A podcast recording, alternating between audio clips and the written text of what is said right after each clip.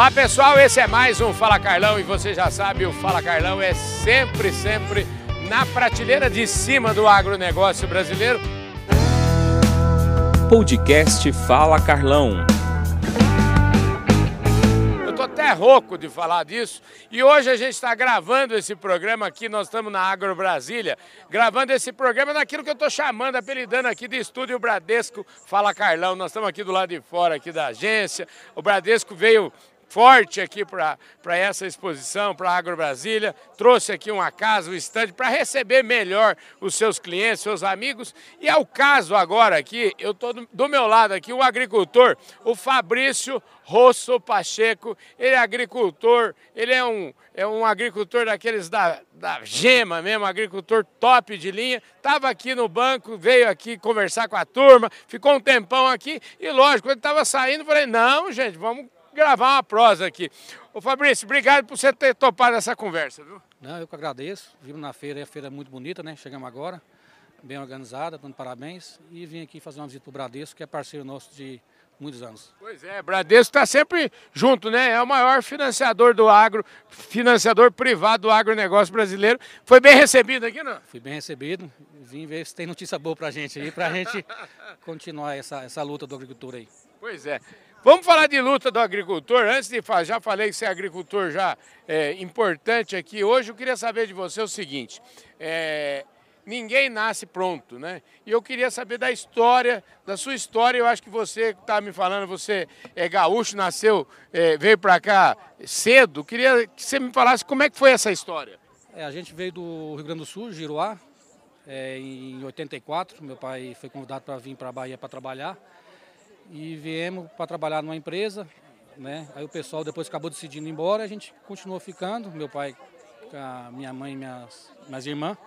Estamos desde 84 lá, começamos com a área arrendada 40 hectares e estamos lá na luta e agradecendo a Deus pela oportunidade de a gente estar tá aí na, entre a, o oeste da Bahia e o, e o Goiás, nordeste goiano. História bonita, né? Uma história de muito trabalho, né? Começar com 40 hectares é, arrendado é uma história de muito trabalho, né? É, muito trabalho, muita fé, né?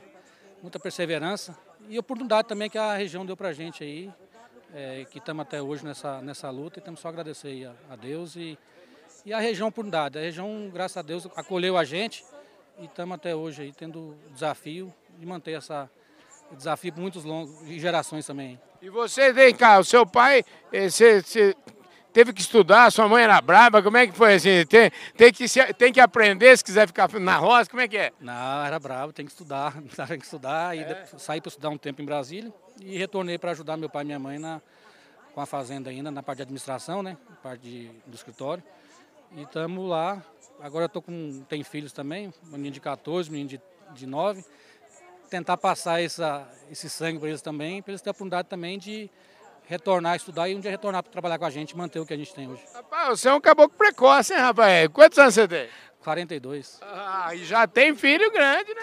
É, tem. Você está querendo, vou falar assim, é, é, já está preparando a meninada para trabalhar rápido, né? Tem que trabalhar, tem que começar de cedo.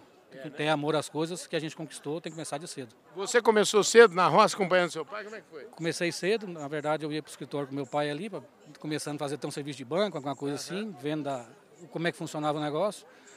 Aí retornei para estudar fora, voltei. Na verdade, na época meu pai nem queria que eu voltasse, mas eu falei, eu vou voltar. E graças a Deus por voltei. E com isso a gente, a oportunidade hoje na cidade pequena, para morar, qualidade de vida, trabalhar na, na fazenda, é, um, é uma benção, na verdade.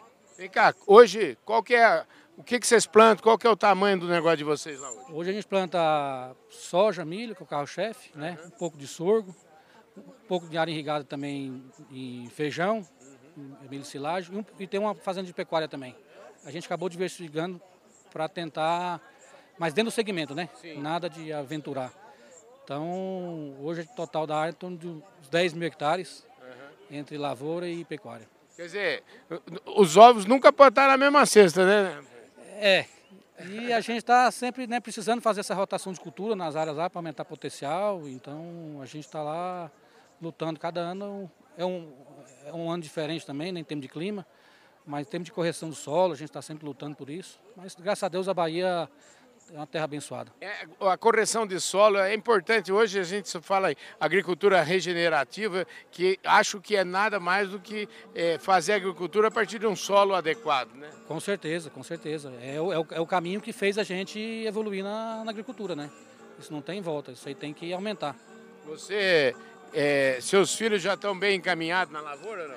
Ainda não, tem, tem, que, tem que pegar um pouco mais para ver eles, eles junto com a gente. Você decidiu ser é, agricultor logo cedo ou você ainda, quando você foi para a faculdade, você tinha ideia já, falando assim, não vou voltar para a roça? Eram, eram uns anos que foi muito difícil, então a gente talvez sempre tem pensamento talvez mudar, né? Não voltar para a fazenda. Mas graças a Deus que acabamos, voltei para a fazenda e as coisas deu certo e estamos tendo a dar certo.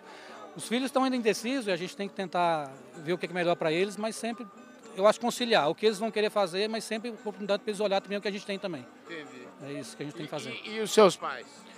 Meus pais estão hoje, graças a Deus, bem de saúde, né? Estão lá, estão comigo. Quantos anos tem?